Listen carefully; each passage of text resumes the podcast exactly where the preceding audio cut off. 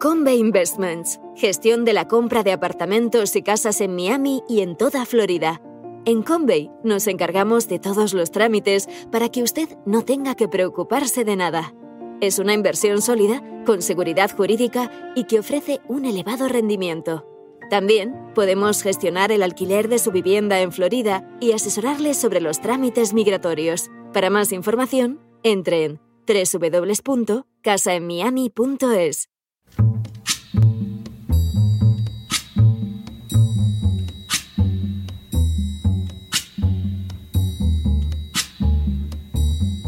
La voz con César Vidal, desde el exilio. When the night has come and the land is dark and the moon is the only light we'll see. No, I won't be afraid. Oh, I won't be afraid just as long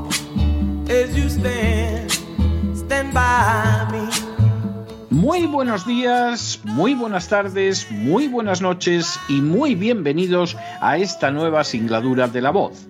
Soy César Vidal, hoy es el martes 13 de diciembre de 2022 y me dirijo a los hispanoparlantes de ambos hemisferios, a los situados a uno y otro lado del Atlántico y como siempre lo hago desde el exilio. Corría el año 1922 y más concretamente el día 31 de octubre, cuando el rey Víctor Manuel III de Italia encargó la formación de gobierno a un antiguo veterano de guerra cuyo nombre era Benito Mussolini. Aunque Mussolini había creado a esas alturas el movimiento fascista, su nombramiento como jefe del gobierno no significó el menor cambio en el sistema político italiano, que continuó siendo el mismo. De hecho, Mussolini no pasaba de ser el presidente de un gobierno de coalición. Sin embargo, con extraordinaria habilidad, Mussolini fue introduciendo cambios legales que desde dentro acabaron con las bases sobre las que se asentaba la monarquía parlamentaria. En junio de 1923, cuando llevaba en el poder menos de un año, Mussolini logró la adopción de la denominada Ley Acerbo, que modificaba el sistema electoral y de esta manera la coalición en el poder obtuvo el 64% de los votos.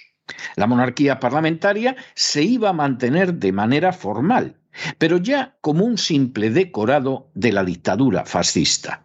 Demostrando un genio político extraordinario, para conseguirlo Mussolini no había tenido que dar un golpe de Estado ni tampoco sacar al ejército a la calle. Le había bastado con unos pocos, escasos cambios legales.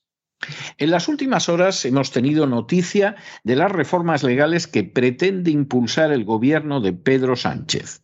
Sin ánimo de ser exhaustivos, los hechos son los siguientes. Primero, durante las últimas semanas, el gobierno socialcomunista de Pedro Sánchez ha iniciado el camino hacia ciertas reformas legales que implicarían el desmantelamiento de la forma de monarquía parlamentaria actual para dar paso a una dictadura de facto.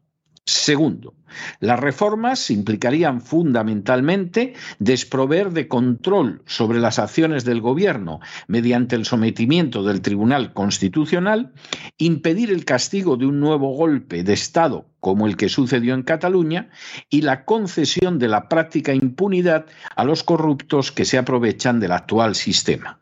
En concreto, la segunda y la tercera reformas favorecerían desde el mismo inicio a Oriol Junqueras y al resto de golpistas catalanes condenados e indultados. Tercero, el hecho de que la segunda y la tercera reformas se hayan presentado en el Congreso de manera directa y conjunta por el Partido Socialista y Podemos en lugar de por el Gobierno ha evitado que tengan que pronunciarse sobre el asunto órganos como el propio Consejo General del Poder Judicial, el Consejo Fiscal o el Consejo de Estado. Cuarto, por lo que se refiere al Tribunal Constitucional, el Partido Socialista y Podemos han presentado una enmienda para someter al Consejo General del Poder Judicial en la que lo fuerzan a nombrar a los dos magistrados que le corresponden en el Tribunal Constitucional, incluso bajo amenaza de castigo penal.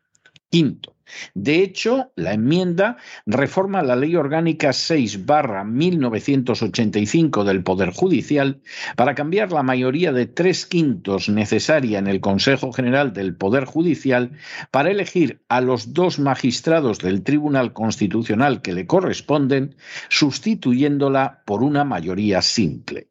Se señala además que en caso de incumplimiento de una reforma de más que dudosa legalidad, puesto que se refiere a una ley orgánica, se incurrirían responsabilidades de todo orden, incluida la penal.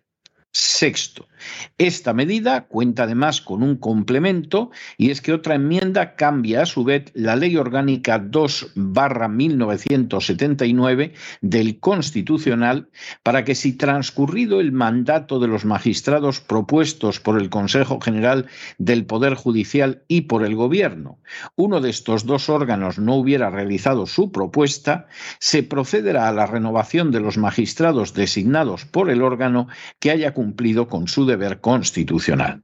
Séptimo, de esta manera, el gobierno social comunista lograría dar entrada en el Tribunal Constitucional a dos magistrados que son de su agrado y más en concreto al antiguo ministro socialista de Justicia, Juan Carlos Campo, y a la también socialista Laura Díez, antigua alto cargo de la Moncloa, que hasta abril fue directora general de Asuntos Constitucionales y Coordinación Jurídica del Ministerio de la Presidencia. En otras palabras, el Tribunal Constitucional pasaría a estar controlado directamente por el gobierno social comunista. Noveno. Junto a ese control del Tribunal Constitucional, el gobierno social comunista satisfaría las ansias de impunidad de los nacionalistas catalanes, no solo de cara al golpe ya pasado, sino también a futuros golpes. Noveno. Esa circunstancia, mediante la reforma del delito de sedición, abriría la puerta a cualquier nuevo golpe precisamente cuando la Generalidad de Cataluña ya incluye de manera abierta entre sus recursos uno proporcionado por las organizaciones de George Soros y destinado a celebrar referéndum hasta ahora ilegales mediante un nuevo sistema de votación electrónica. Décimo. De hecho, la Esquerra pretende que en ese referéndum, con una participación del 50% del censo electoral de Cataluña y el sí del 55% sobre ese 50% del censo, se pueda declarar la independencia. De hecho, este plan se votará el 28 de enero de 2023 en el Congreso de la Esquerra en Lérida un décimo. Igualmente, la reforma del delito de malversación no solo facilitará la corrupción, sino que permitirá que los golpistas catalanes como Oriol Junqueras dejen de estar inhabilitados y se puedan presentar a futuras elecciones. Duodécimo. De acuerdo con los deseos de la Esquerra, la malversación sería castigada con entre seis meses y tres años de prisión y con la suspensión para cargo público de uno a cuatro años. Actualmente el Código Penal establece penas de entre dos y seis años de cárcel y una inhabilitación especial para cargo o empleo público y para presentarse a las elecciones por un tiempo entre seis y diez años. Décimo tercero, la reducción de penas impulsada por la Esquerra significa que el castigo por malversación será en realidad siempre inferior a los dos años y por lo tanto no implicará la entrada en prisión del delincuente al aplicarse la remisión condicional. Décimo cuarto. Todas las actuaciones emprendidas por el gobierno social comunista saldrían además adelante al cambiarse la mayoría de tres quintos necesaria en el Consejo General del Poder Judicial para elegir a los dos magistrados que le corresponden para que sea por mayoría simple. A esta circunstancia se añadiría que los jueces que nombre ahora directamente el gobierno de Sánchez podrán tomar posesión aunque el Consejo General del Poder Judicial todavía no haya elegido a los suyos. Décimo quinto. Por añadidura, con la reforma de la ley orgánica del Tribunal Constitucional, se suprime el trámite de verificación previa, como por cierto ya se suprimió para el Tribunal Supremo en el año 1985. Décimo sexto. La respuesta ante las acciones de Pedro Sánchez ha sido muy limitada. Por un lado, los consejeros del sector conservador del Consejo General del Poder Judicial estudian solicitar al presidente interino, el, vocal Rafael Mozo, que convoque un pleno extraordinario para nombrar a los magistrados del Tribunal Constitucional antes de que entre en vigor la nueva reforma legal impulsada por el Partido Socialista y Podemos. Y por otro lado, Vox ha anunciado su intención de presentar moción de censura a la que no se va a sumar el Partido Popular. Décimo séptimo. El portavoz del Grupo Socialista en el Congreso, Pachi López, ya ha señalado que la Unión Europea no pondrá ningún obstáculo a estas reformas, que por cierto son inconstitucionales, pero que serán declaradas constitucionales precisamente por los jueces que ahora nombra el gobierno social comunista. Décimo octavo. La afirmación de López parece corresponderse con la realidad, ya que el pasado viernes, mientras Vox, Ciudadanos y el Partido Popular pedían auxilio a la Comisión Europea, su presidenta, Ursula von der Leyen, se trasladó a la Ciudad de la Luz, sede de la Oficina de Propiedad Intelectual de la Unión Europea, para participar en la novena cumbre euromediterránea EUMED 9, y allí dejó de manifiesto una innegable cercanía a Pedro Sánchez, al que calificó como Dear Pedro. Y decimonoveno, previamente Alberto Núñez Feijó había viajado a Atenas para participar en una reunión a puerta cerrada de dirigentes del Partido Popular Europeo, en la que también estuvo von der Leyen. Aunque el presidente del Partido Popular se quejó ante sus colegas de partido de la crisis institucional que vive España y prometió que su partido seguirá insistiendo en la independencia del Poder Judicial, no consta respuesta alguna de Úrsula von der Leyen. Las acciones llevadas a cabo por Pedro Sánchez en las últimas semanas no son, como algunos han insistido en afirmar, un golpe de Estado, sino el inicio de la liquidación del sistema de 1978 para sustituirlo por otro todavía más al servicio de la agenda globalista. En primer lugar, implica llegar a controlar el Tribunal Constitucional de tal manera que no se dé una sola acción o norma impulsada por el Gobierno y sus aliados que no acabe incorporándose sin problemas al ordenamiento jurídico. Controlado el supuesto mecanismo de control constitucional, el Gobierno podrá hacer absolutamente todo sin necesidad de liquidar de manera formal la presente Constitución Bastará con ir desventrándola mientras el Tribunal Constitucional respalda una y otra vez ese vaciamiento. En segundo lugar, implica abrir las puertas para un nuevo golpe de Estado en Cataluña que recibe desde hace años el respaldo de George Soros. El Código Penal reformado no permitirá impedirlo, pero además no existirá castigo alguno real para la malversación por financiarlo, una norma, por cierto, que favorece también a Cristóbal Montoro, el antiguo ministro de Hacienda de Mariano Rajoy, que reconoció ante el Tribunal Supremo haber financiado el golpe de Estado de Cataluña con dinero público.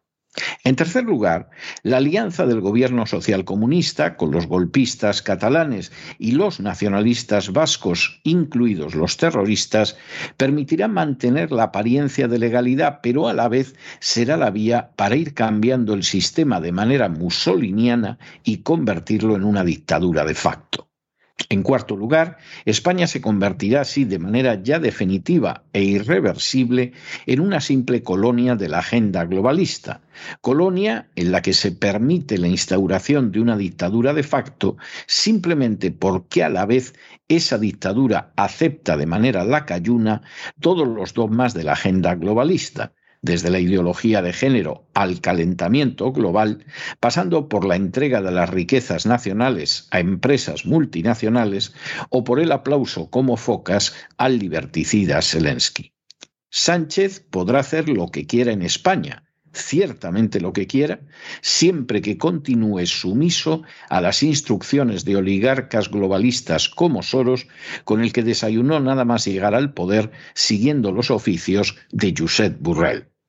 En quinto lugar, esa deriva de facto dictatorial no será impedida por una Comisión Europea corrupta y entregada también a la agenda globalista que ve a Sánchez como una de sus marionetas predilectas. En sexto lugar, el Partido Popular no se opondrá tampoco a esa deriva de manera firme, por ejemplo, presentando una moción de censura junto a Vox, porque también está entregado a la agenda globalista, como lo ha dejado de manifiesto una y otra vez las actuaciones del propio Feijó. Y en séptimo lugar, no parece que sea de esperar tampoco una acción del rey también sometido a la agenda globalista.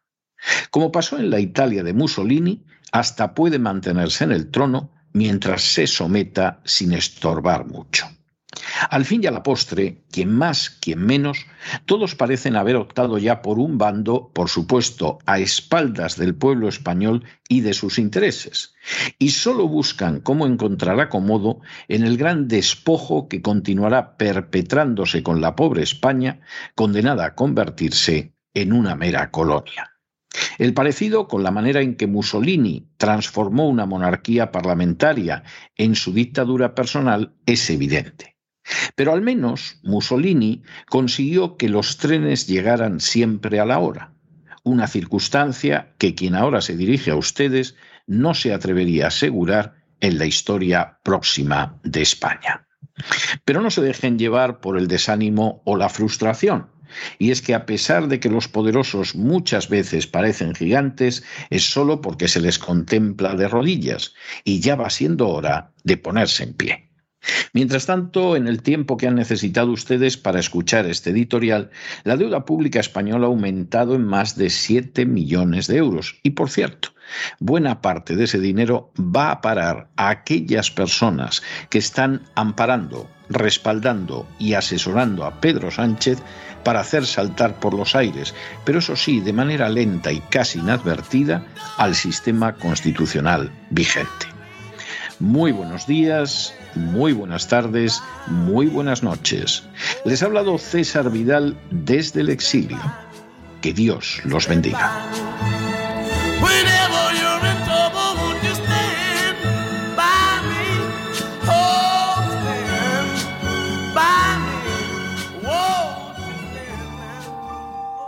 Esta sección está patrocinada por crowdfunding con el siguiente mensaje. Nuestro Señor Jesucristo, el único Dios verdadero, es misericordioso y nuestro Salvador.